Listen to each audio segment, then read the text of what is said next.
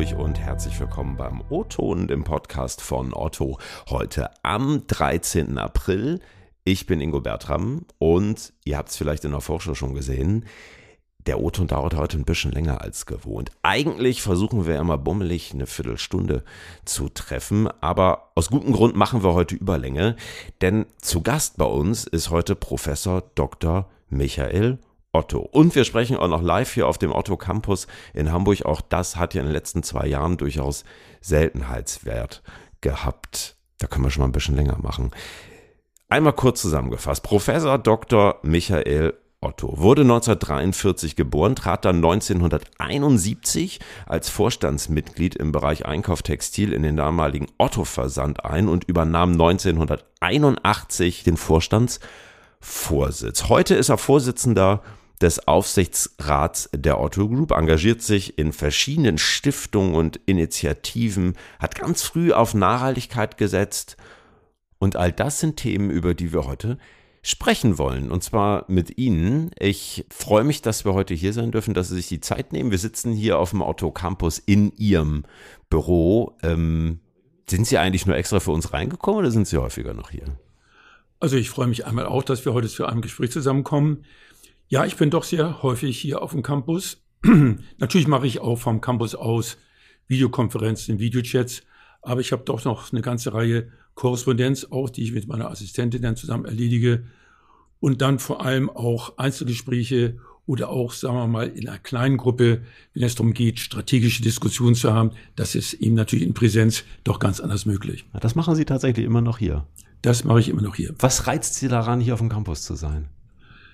Also ich finde, dass manche Gespräche, sei es persönliche Gespräche, äh, das eben gerade bei Einzelgesprächen der Fall ist, oder auch wenn es um kreative Prozesse geht, dass die einfach doch ganz anders verlaufen, wenn man präsent zusammen ist, weil man dann auch die Gesichtsbewegungen, die Haltung der Einzelnen sieht. Man kann sich gegenseitig unterbrechen, wenn man das in Videokonferenzen macht und dann die Hand hochhält und in der Reihe nach jeder was sagen darf. Das sind keine wirklich echten, lebendigen Diskussionen. Also darum finde ich diese Themen, die wären schon wichtig und sind wichtig, dass man die auch auf dem Campus dann durchführt. Wir hatten ja eigentlich schon Anfang Januar unseren Podcast-Termin, den mussten wir dann so ein bisschen schieben, weil uns Corona abermals dazwischen gefunkt hat. Und ähm, ja, ich weiß nicht, wie es Ihnen geht, wenn ich an Januar zurückdenke. Das sind eigentlich nur drei Monate, aber die Situation in der Welt hat sich dann doch nochmal dramatisch verändert. Ne? Also wir haben einen neuen Krieg in Europa, die Corona-Pandemie begleitet uns noch immer, der Klimawandel ist nicht zuletzt jetzt auch nach dem aktuellen Bericht wieder in aller Munde wenn Sie sich heute die Welt mal so anschauen und die Themen, die uns so auch begleiten, wünschen Sie sich manchmal die 90er zurück? Also ich glaube, es ist schwer jetzt zu vergleichen mit anderen Zeiten, weil in jeder Zeit gab es kritische Dinge oder gab es auch schöne Dinge. Denn wenn ich gerade mal die Zeit jetzt nach dem Zweiten Weltkrieg sehe, was haben wir alles für Kriege gehabt? Wir haben den Koreakrieg gehabt, wir haben den Vietnamkrieg gehabt, wir haben in Afghanistan einen Krieg gehabt, in Irak, Syrien, ganz zu schweigen von den vielen Bürgerkriegen in Afrika. Bei uns war vielleicht zuerst der Krieg im Kosovo, der uns bisschen näher ging, denn die anderen Kriege waren so weit weg, die haben wir gar nicht so bewusst wahrgenommen. Und jetzt natürlich, dass ein solcher Krieg in der Mitte Europas stattfindet, dass eine Weltmacht eine kleine Demokratie angreift, weil die nicht ihren Wunsch oder ihren Willen erfüllen will, ist unglaublich. Hätte ich nie gedacht, dass das heute noch passiert inmitten von Europa. Da hätte ich gedacht, die Zeiten sind vorbei und das ist natürlich erschreckend. Das wird uns auch noch lange beschäftigen. Wie erleben Sie die Situation persönlich und wie haben Sie sie vielleicht auch so in den letzten zwei Jahren erlebt? Ich habe ja gerade schon gesagt, Krieg ist jetzt ein Thema, aber Corona ist ein anderes, was auch die Gesellschaft natürlich gerade extrem unter Druck stellt und auch vieles verändert hat. Also Sie haben es gerade gesagt, wir sitzen heute in Präsenz zusammen. Das äh, schätzen Sie sehr. Ich bin das erstmal seit sieben Monaten wieder im Büro. Wie, wie waren die letzten zwei Jahre für Sie?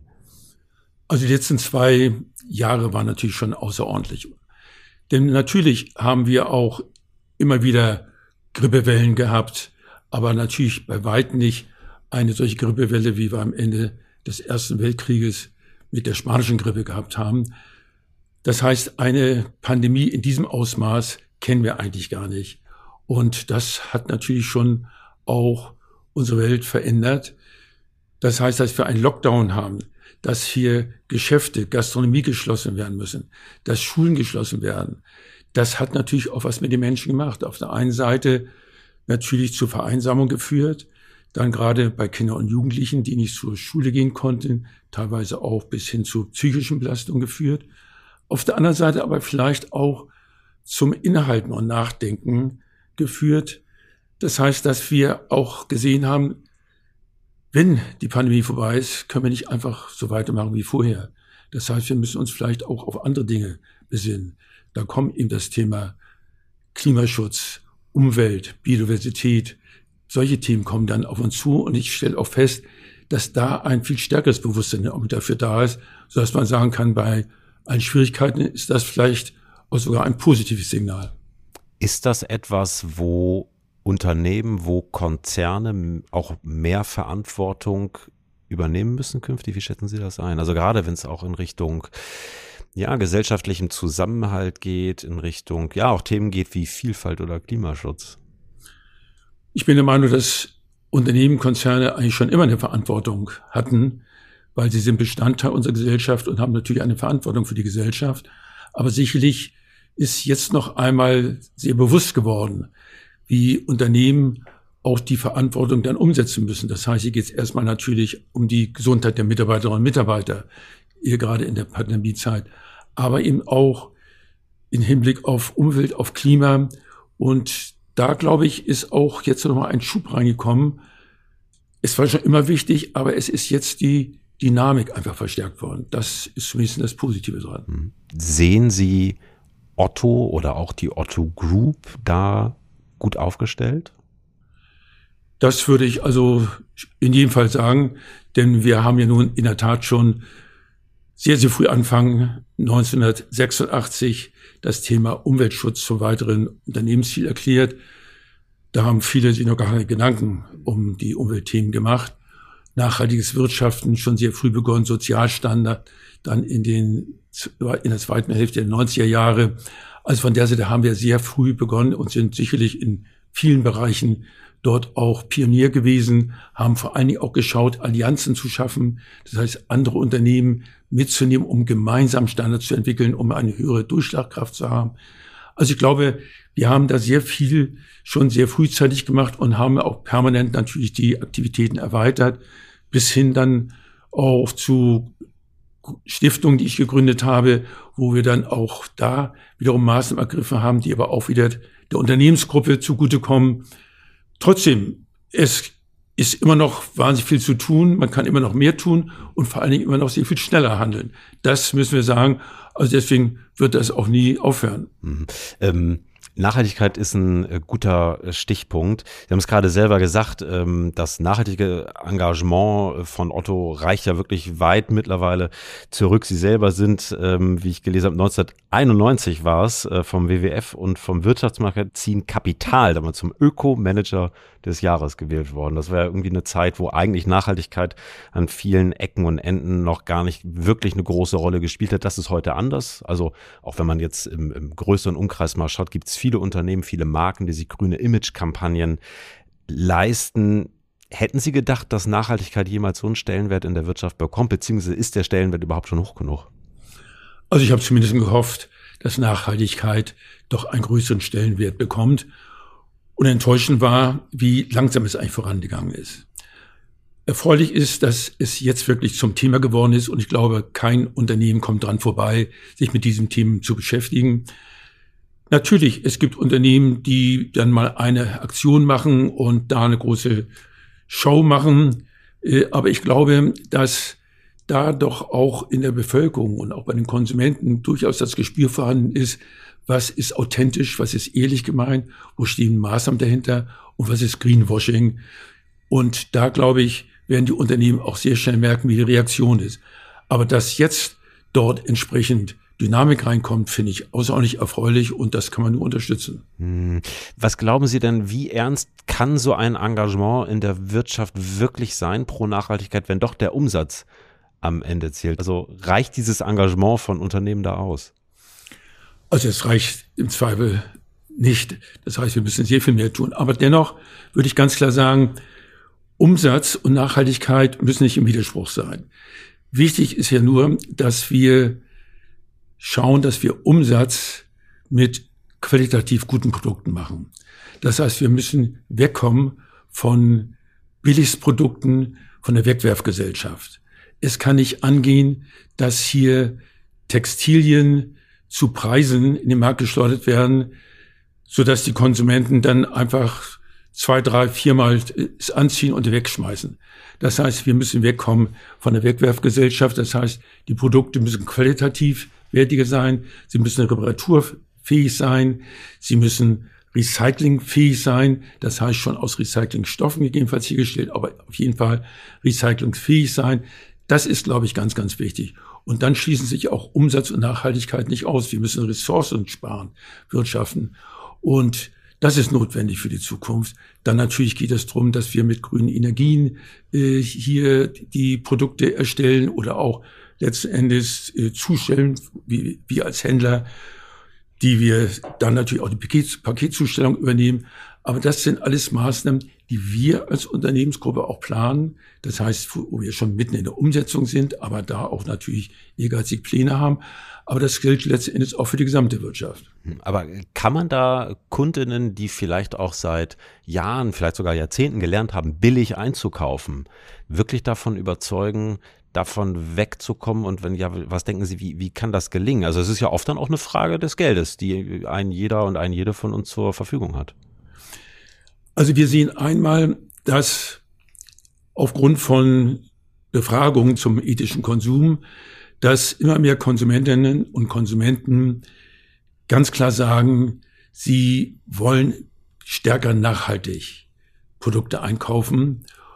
Das heißt, sie haben immer mehr Informationen und auch immer mehr Ansprüche zur Nachhaltigkeit. Natürlich müssen die Produkte irgendwo preislich im Rahmen sein. Sie müssen qualitativ, sie müssen modisch, technisch, müssen natürlich aktuell sein. Wenn sie dann aber zusätzlich auch nachhaltig produziert worden sind, ist das ein Argument. Und ich bin der Überzeugung, dass auf Dauer Unternehmen, die nicht in die Nachhaltigkeit investieren, nachhaltige Produkte anbieten, auch auf Dauer nicht erfolgreich sein können. Aber natürlich, der Preis spielt noch eine Rolle. Aber auf der anderen Seite stellen auch immer mehr Kundinnen und Kunden fest, lieber etwas mehr ausgeben für ein Produkt, was dann aber dreimal so lange hält, als das irgendwie Billigprodukte, die eben auch schnell wieder kaputt sind. Mhm. Wenn wir an Verantwortung denken, liegt Nachhaltigkeit immer relativ nahe. Ich finde, eng verknüpft ist mittlerweile auch dieses ganze Engagement rund um Vielfalt und Gegenhass, also sowohl im Netz als auch in echt. Diversity gewinnt als großes Schlagwort ja auch in der Wirtschaft immer mehr an Bedeutung. Wie wichtig ist Ihnen persönlich Diversity, beziehungsweise wie wichtig finden Sie eine klare Haltung dazu auch unternehmensseitig? Also Diversity ist aus meiner Sicht ganz, ganz wichtig. Es erhöht auch die Qualität von Entscheidungen. Es erhöht auch letztendlich die Vielfalt von Ideen, von Konzepten in einem Unternehmen. Also da kann man nur ganz stark unterstützen und die Vielfalt fördern, weil die auch ein Unternehmen voranbringen. Und ich finde, das ist ganz, ganz wichtig. Deswegen ist es als Unternehmen wichtig, dass wir es unterstützen, aber auch, dass wir es in der Gesellschaft unterstützen. Und ich glaube, auch da hat sich in den letzten Jahren doch einiges getan, wenn man auch die Diskussion in der Öffentlichkeit sieht. Und bei uns bilden sich ja auch hier intern äh, Mitarbeitergruppen, die zu den verschiedenen Teams Stellungen nehmen, die sich austauschen, finde ich wunderbar. Mhm.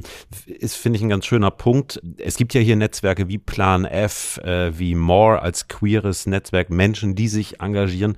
Braucht es so ein Engagement im Job vielleicht heute sogar mehr denn je? Was denken Sie? Ich finde es auf jeden Fall, dass es ganz wichtig ist. Ich glaube, man muss einmal sagen, es ist sowieso wichtig, dass man sich einen Job aussucht, der einem Freude macht. Denn ich glaube, nur wenn man Freude an seiner Arbeit hat, kann man gut sein.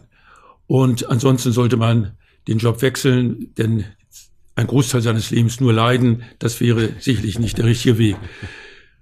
Und dann finde ich aber auch wichtig, dass man sich über seinen Job im engeren Sinne auch dann noch einbringt in ein Unternehmen, in die Mitarbeitergruppierung hinein und dass man da auch Projekte entwickelt oder mit anderen gemeinsam darüber diskutiert. Das heißt, auch ein bisschen über den Tellerrand seiner eigentlichen Aufgabe hinwegschaut. Denn das ist nicht nur für einen selbst, glaube ich, auch interessant und, und auch zufriedenstellend, sondern das ist auch für eine Unternehmenskultur ganz wichtig, dass eben die Mitarbeiterinnen und Mitarbeiter sich auch einbringen und die Unternehmenskultur prägen und voranbringen. Also das finde ich mit großer Freude und Begeisterung, dass das bei uns auch der Fall ist. Am Ende profitiert ja ein Unternehmen auch davon. Absolut, absolut. Deswegen kann ich es also nur dreimal unterstreichen. Ja. Ähm, Sie sind ja persönlich auch sehr stark äh, engagiert und ja einfach ganz, ganz lange schon aktiv. Im Vorgespräch haben wir eben schon ein bisschen über Ihre Stiftungsarbeit gesprochen. Sie setzen sich für Umwelt, für Klimaschutz ein, äh, haben sich schon sehr früh beispielsweise für nachhaltige Baumwolle eingesetzt. Was treibt Sie da an? Warum ist Ihnen das so wichtig? Also ich bin der Meinung, dass eigentlich jeder Bürger, jede Bürgerin sich auch in die Gesellschaft einbringen soll, sich für die Gesellschaft engagieren soll. Denn nur dann funktioniert eine Gesellschaft. Wenn jeder nur fordert, aus der Gesellschaft etwas zu entnehmen, dann funktioniert eine Gesellschaft nicht. Und natürlich jeder im Rahmen seiner Möglichkeiten. Äh, aber jeder kann etwas tun oder jede kann etwas tun, sei es als Elternsprecher oder im Kirchenrat äh, also von der Seite gibt es viele Möglichkeiten, wo man sich bei uns in der Gesellschaft engagieren kann. Und natürlich eine Unternehmerin oder ein Unternehmer hat einfach mehr Möglichkeiten. Finanziell, aber auch aufgrund der Kontakte, die man hat. Also habe ich deswegen natürlich auch mehr Verantwortung, mehr zu tun. Und daraus war für mich einfach auch ganz selbstverständlich, ich kann nicht predigen, dass sich jeder engagieren soll, ohne nicht selbst bei mir anzufangen, denn das ist erstmal der erste Schritt. Und das war für mich eigentlich auch dann so der Antrieb zu sagen, jetzt muss ich erstmal selbst vorangehen. Sie könnten jetzt ja heute theoretisch auch, anstatt mit mir hier in den etwas heute grauen und trüben Hamburger Himmel zu blicken, vielleicht in Nizza auf dem Kreuzfahrtschiff sitzen. Warum nicht das? Also ich mache sicherlich mal gerne Urlaub am Mittelmeer, aber ich bin nicht der Typ, der nun am Strand dauerhaft liegen möchte Däumchen dreht. Und äh, das ist äh, nicht, was ich mir in meinem Leben vorstelle, sondern nein, ich habe Freude sowohl an der unternehmerischen Aufgabe, aber auch ich habe Freude, überhaupt etwas zu bewegen. Und wenn ich etwas dazu beitragen kann, vielleicht die Welt ein wenig besser zu machen, das finde ich dann großartig. Natürlich soll man sich nie selbst überschätzen, als ob man nun hier alles ändern kann. Aber ich glaube, man kann ein bisschen zumindest etwas beeinflussen, anstoßen, etwas weiterentwickeln. Und ja, das ist etwas, was mir auch Freude macht. Sehen Sie in dem Privileg, das Sie haben, also dadurch, dass Ihnen eben andere auch finanzielle Mittel zur Verfügung stehen, als vielen anderen Menschen auch eine Pflicht? Absolut, absolut. Damit ist auch eine Verantwortung verbunden und das sehe ich äh, gleichermaßen. Und da muss man eben handeln. Und da darf man nicht immer nur reden, sondern man muss vor allen Dingen handeln. Denn reden tun ja viele äh, auch wenn man sich so rumhört, wer alles Ideen hat und wenn man dann sagt, ja, was machst du denn eigentlich jetzt selbst tun? Ja, dann außer ermahnen oder reden äh, ist dann häufig nicht so viel. Das reicht nicht, sondern man muss auch handeln. Also ein Plädoyer für mehr Einsatz. Ähm, ich habe gesehen, Sie sind jetzt ja in der, in der Wiedervernässung von Mooren auch aktiv. Äh, zusammen mit der Suko-Stiftung setzen sich da ein. Wie kam es dazu, dass Sie Moorexperte geworden sind? Ja, eigentlich schon äh, seit vielen Jahren über meine Umweltstiftung. Und wir haben erst einmal festgestellt, dass die Biodiversität in der Landnutzung seit Jahrzehnten permanent zurückgeht. Und zwar bedrohlich zurückgeht. Wir sehen es äh, inzwischen alle am Rückgang der Insekten äh, bei uns in Deutschland, aber nicht nur in Deutschland, sondern auch weltweit. Und das erste Projekt, was wir dann vor vier Jahren begonnen haben, war ein Projekt, wie wir die Biodiversität in der Landwirtschaft verbessern können. Und da entstand jetzt die nächste Überlegung, nämlich wie sieht es denn aus mit den trockengelegten Mooren? Und wir müssen einfach mal sehen, Moore sind ein unwahrscheinlicher CO2-Speicher. Weltweit haben die Moore einen Flächenanteil von drei Prozent, die Wälder einen Flächenanteil von 30 Prozent. Die Moore speichern doppelt so viel CO2 wie die Wälder. Also sieht man erstmal, was Moore wirklich speichern können. Und umgekehrt, trockengelegte Moore emittieren permanent CO2. Jahrzehnte noch. Und wenn wir Deutschland sehen, dann haben die Moore einen Flächenanteil in der Landwirtschaft von sechs Prozent, aber sie emittieren 30 Prozent des CO2-Ausstoßes der Landwirtschaft. Oder wenn wir gesamte CO2-Ausstoß der ganzen Industrie, Verkehr, alles nehmen, sind es immerhin sieben Prozent des gesamten CO2-Ausstoßes. Also zeigt die trockengelegte Moore, wie wichtig das ist. So, wir haben hier nun mit der Michael Suko Stiftung, da haben wir einen Moorfachmann mit Michael Suko. Es geht um die Wiedervernässung. Aber Wiedervernässung ist nicht unbekannt, das äh, wird auch äh, schon praktiziert. Uns geht es darum, zu zeigen, dass das für die Bauern auch wirtschaftlich interessant ist. Und das kann man nicht nur mit entsprechenden Moorzertifikaten, da kann man auch ein entsprechendes Einkommen machen, sondern mit der Bewirtschaftung von wiedervernässten Mooren, die sogenannte Paludikultur. Und da kann man Gräserarten, Kolbenpflanzen und so weiter anbauen, aus denen man zum Schluss Möbel und auch Papierverpackung produzieren kann. Und da kommt dann wieder unsere Unternehmensgruppe ins Spiel, wo wir gesagt haben, wir sind bereit, dass wir solche Produkte dann auch bei uns einsetzen. Denn wie gesagt, dass es technisch möglich ist, und da wird auch weiter daran gearbeitet, um dann Produkte äh, auch aufzuzeigen, das nützt ja nichts, wenn es keiner hinterher nachfragt. Das heißt, für den Bauern ist es dann interessant, wenn er sagt, ich kann da hinterher wirklich die Produkte verkaufen, die werden eingesetzt und dann ist das für mich auch finanziell interessant, die Moore wieder zu vernässen. Das lange Rede, aber kurzer Sinn. Okay, also gibt es vielleicht eines Tages Möbel aus Paludikulturen. Ich bin Absolut. gespannt. Wenn wir nochmal so ein bisschen auf Otto blicken. Ähm, Sie sind ja bis heute Vorsitzender des Aufsichtsrates in der Otto Group, sind auch immer noch, wie wir vorhin schon gehört haben, regelmäßig am, am Campus. Wenn Sie heute mal auf das Otto von heute blicken und das so mit dem Otto von einst vergleichen, was denken Sie da? Was kommt Ihnen da in den Sinn? Ist eigentlich noch viel vom alten Otto übrig? Ja, und ich hoffe auch, es wird so bleiben, nämlich unser Pioniergeist. Wir waren eigentlich immer schon ganz vorne dabei. Das heißt, mit Innovationen, mit neuen Ansätzen. Wir haben immer wieder neue Wege versucht. Natürlich nicht immer mit Erfolg. Wir haben wieder, wieder viele Dinge beendet. Aber wir waren ganz vorne dabei. Es begann bereits, dass wir als erstes Unternehmen die Teilzahlung letztendlich für unsere Kundinnen und Kunden ins Leben gerufen haben. Wir haben später dann BTX auch mit als erste gleich gemacht, also Bildschirmtext, damals ganz innovativ. Wir haben äh, als erstes Unternehmen einen eigenen Zustelldienst aufgebaut. Wir haben 24 Stunden Lieferservice als erster aufgebaut. Das heißt, wir waren in vielen Dingen, wir waren ganz vorne dabei. Wir haben internationalisiert.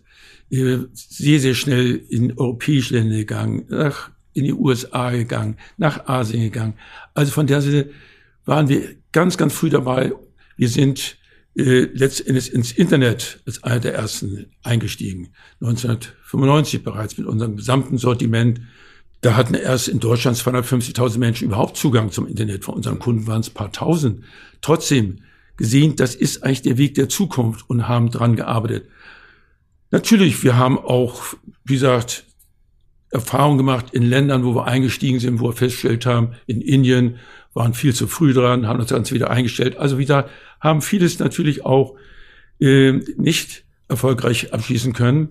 Aber uns hat es immer ausgezeichnet, dass wir interessiert waren, neue Wege zu gehen, innovativ waren. Und ich glaube, dieser Geist, der ist heute noch da, den haben wir uns erhalten und den finde ich auch wichtig, den müssen wir uns auch in Zukunft erhalten. Ist das auch das, was Otto für Sie besonders macht? Oder was macht Otto für Sie besonders? So ja, das ist auch, für, was äh, Otto besonders macht. Dass hier wirklich der Spirit ist, dass man Spaß hat, Neues ausprobieren. Und vor allen Dingen, dass, dass es letzten Endes nicht ein Fingerzeigen gibt, wenn irgendwas schiefgegangen ist, sondern dass man sagt, ja Mensch, ist passiert, äh, sollte uns kein zweites Mal passieren, aber daraus haben wir gelernt. Wir werden besser dadurch. Das ist so wichtig. Und ich glaube, dieser Spirit, der ist so ganz entscheidend. Und das ist, was auch Otto irgendwo ausmacht.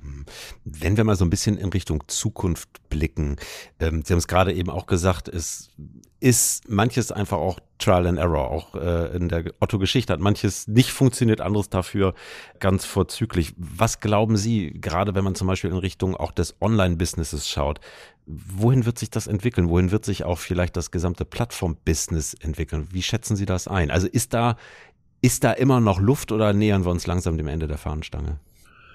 Also ich glaube, da ist noch viel Luft. Also einmal sehe ich auch im sogenannten Multi-Channel oder Omni-Channel natürlich die Chance heißt, stationär und online zu verbinden. Das ist, was glaube ich auch jetzt alle stationären Einzelhändler verstanden haben, nämlich die, die bisher gedacht haben, die digitale Entwicklung geht an ihnen vorbei.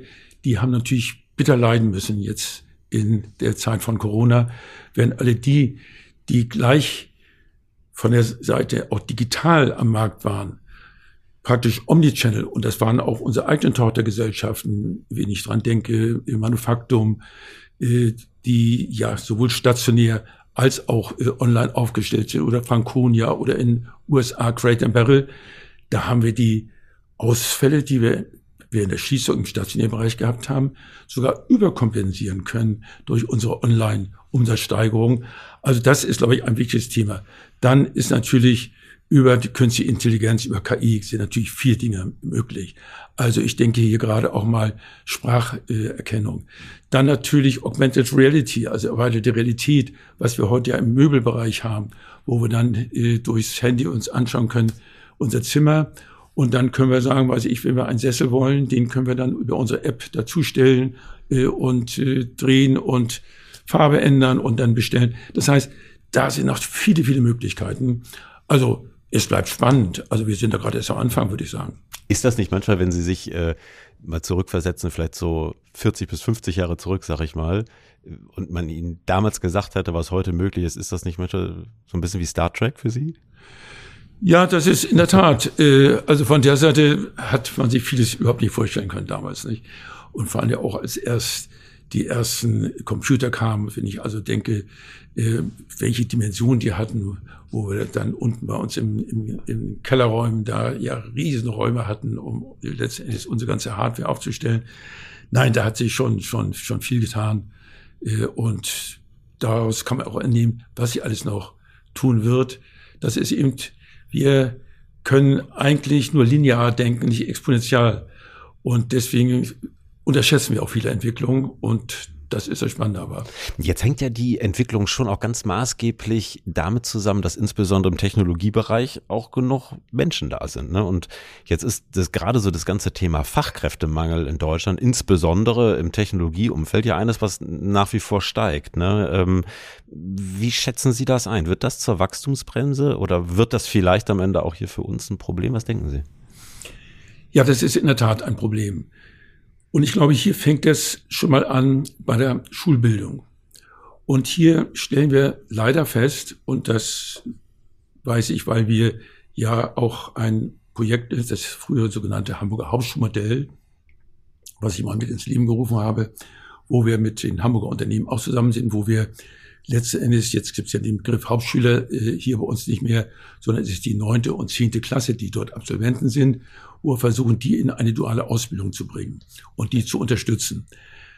Und da stellen wir fest, dass leider immer mehr Jugendliche nicht geeignet sind für eine Ausbildung. Und zwar, weil sie bei der Berufsschule nicht mitkommen. Denn ich habe ja auch, auch bei uns auch mal nach, warum wir, stellen wir nicht mehr ein? Ganz klar, wir haben das große Glück, dass wir genügend Abiturienten äh, haben und können äh, eigentlich nur Abiturienten einstellen. Ich finde aber wichtig, dass wir auch Absolventen der 9. und 10. Klasse einstellen. Aber da wird mir auch immer wieder gesagt, es geht anderen Unternehmen genauso. Wir würden ja einstellen, nur wir wissen, die schaffen die Berufsschule nicht. Also das heißt, wir müssen schauen, dass erstmal in der Schulbildung mehr getan wird. Das zweite ist, wir müssen schauen, dass mehr Mädchen auch in die MINT-Fächer hineinkommen. Äh, das ist ganz, ganz wichtig, denn da sind noch große Potenziale, die sich heben lassen. Aber dann zum Schluss müssen wir sehen, dass wir aufgrund der demografischen Entwicklung auch in Deutschland eine rückläufige Bevölkerung haben. Das heißt, wir müssen jetzt endlich mal zu einer gezielten Einwanderungspolitik kommen, wie es die USA, Kanada, Australien schon seit Jahren und Jahrzehnten haben, wo wir dann eben natürlich auch weltweit einfach wirklich hoch motivierte und intelligente junge Leute reinholen. Führt mich aber ein bisschen dazu, auch gerade wenn Sie sagen, sich weltweit zu orientieren, was natürlich nachvollziehbar ist. Viele Unternehmen machen das genau schon. Ich stelle mir zum ersten die Frage, was bedeutet das dann auch zum Beispiel für unsere Unternehmenssprache? Aktuell sind wir hier bei Otto Deutsch unterwegs. Muss es dann Englisch sein? Und die zweite Frage, was, wenn vielleicht auch Menschen sagen, sie sind gar nicht mehr bereit, für den Job hierher zu ziehen? Also muss man dann eben doch auch nochmal verstärkt über Remote nachdenken. Wie schätzen Sie das ein? Absolut richtig. Also einmal haben wir bei uns im IT-Bereich jetzt schon Englisch praktisch als, als Grundsprache dort. Das sind ja die meisten Begriffe sind sowieso Englisch, aber wie gesagt auch äh, die Umgangssprache Englisch, weil wir heute auch international da schon verknüpft sind. Wir arbeiten dann mit Dienstleistern in Indien zusammen, mit Dienstleistern in der Ukraine zusammen, die für uns auch Software entwickeln. Also von der Seite arbeiten wir heute auch schon international, weil gerade in dem Bereich kann man in der Tat remote arbeiten. Mhm. Darüber hinaus ist dann aber ja schon immer so ein bisschen die Frage, frisst Remote am Ende die Kultur? Also ähm, wir alle hier freuen uns drauf, mal wieder auf dem Campus zu sein, aber viele sagen ja schon auch, naja, ähm, ein oder zwei Tage, das reicht mir. Und vielleicht gibt es auch andere, die sagen, ich komme vielleicht nur noch einmal im Monat. Was glauben Sie, müssen Unternehmen remoter werden, wenn sie überleben wollen? Also wir hatten ja schon äh, vor Corona einen Homeoffice-Anteil von 20, 30 Prozent. Von der Seite hatten wir natürlich auch den Vorteil, dass wir sowohl die technische Voraussetzungen hatten, als auch die Schulung da waren. Deswegen ist es uns auch relativ leicht gefallen, dann während Corona sehr, sehr schnell dann auf, ja, auf über 90 Prozent zu kommen. Äh, und das hat auch funktioniert. Ich bin der Meinung, nach Corona wird der Anteil sicherlich auf 40, 50 Prozent steigen. Das äh, würde ich mal sagen, mal so mal abschätzen. Und auch wenn wir, wir haben heute Vormittag gerade eine Diskussion gehabt, nämlich über die Büroflächenplanung, mhm. die natürlich auch stark davon abhängig ist und sind auch eigentlich zu dieser Größenordnung gekommen, dass es so 40, 50 Prozent wahrscheinlich äh, Homeoffice-Anteil sein wird. Dann vieles kann man dort auch machen. Hat ja auch viele Vorteile. Viele haben es auch jetzt gesehen. Sie sparen letztlich ihre An- und Abreise. Äh, also äh, von der Seite können Sie es auch mit der Familie besser verbinden, dass wir mit das mit den Kindern Mittag essen können, umgekehrt sich lieber abends dann noch etwas länger hinsetzen. Also von der Seite hat das ja auch durchaus Vorteile. Natürlich teilweise auch Schwierigkeiten, wenn man nicht die Räumlichkeit hat, wenn Kleinkinder da sind, die eben nicht in der Kita oder in der Schule sind. Also man muss äh, beides sehen. Aber trotzdem für die Unternehmenskultur brauchen wir auch immer, dass man wieder zusammenkommt.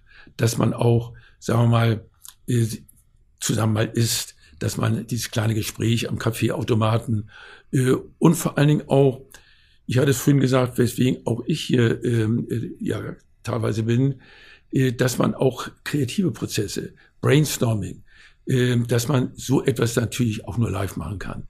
Äh, nur dann äh, kommt wirklich was raus, wo man dann auch, wie gesagt, sich beobachten kann und jeder gleich dazwischen gehen kann, wenn er eine andere Meinung hat, eine lebendige Diskussion. Also auch das ist äh, ganz wichtig. Also wir brauchen beides. Und wir haben auch gesagt, das können wir nicht einheitlich vorschreiben, sondern jeder Bereich muss es selbst äh, sagen, in welchem Umfang, an welchen Tagen will das halbtags oder will das sagen, nein, Montags und Freitags Homeoffice oder wie auch immer, muss jeder Bereich die Führungskraft mit den Mitarbeiterinnen und Mitarbeitern gemeinsam regeln. Und sicherlich kann ein IT-Bereich einen höheren Homeoffice-Anteil haben, als einmal der Einkauf, der dann über Produkte diskutiert, äh, die man sich anschaut und mit denen man äh, dann umgehen muss. Aber deswegen macht es Sinn, jeder Bereich muss selbst entscheiden. Mhm. Arbeiten Sie auch mal im Homeoffice? Ja, tue ich auch. Tue ich auch, weil wie gesagt, gerade wenn, wenn dann nur ähm, Videokonferenzen anstehen äh, oder Videochats äh, oder Telefonate, das kann ich natürlich von zu Hause auch wunderbar machen. Aber es sind noch viele andere Dinge auch. Deswegen kann ich also zumindest von meiner Seite aus nicht nur Homeoffice mhm. arbeiten. Gibt es einen Otto-Moment, der Ihnen bis heute in besonderer Erinnerung geblieben ist? Und wenn ja, welcher? Also ich würde sagen, eine besonders außergewöhnliche Situation hatten wir zur Wiedervereinigung.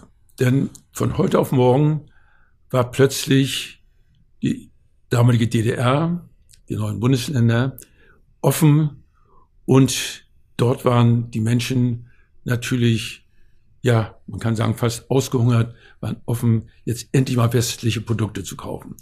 Und da es praktisch kaum stationäre Geschäfte kamen, außer den HO-Läden und paar so kleinere Läden, konnte der stationäre Handel gar nicht so schnell präsent sein.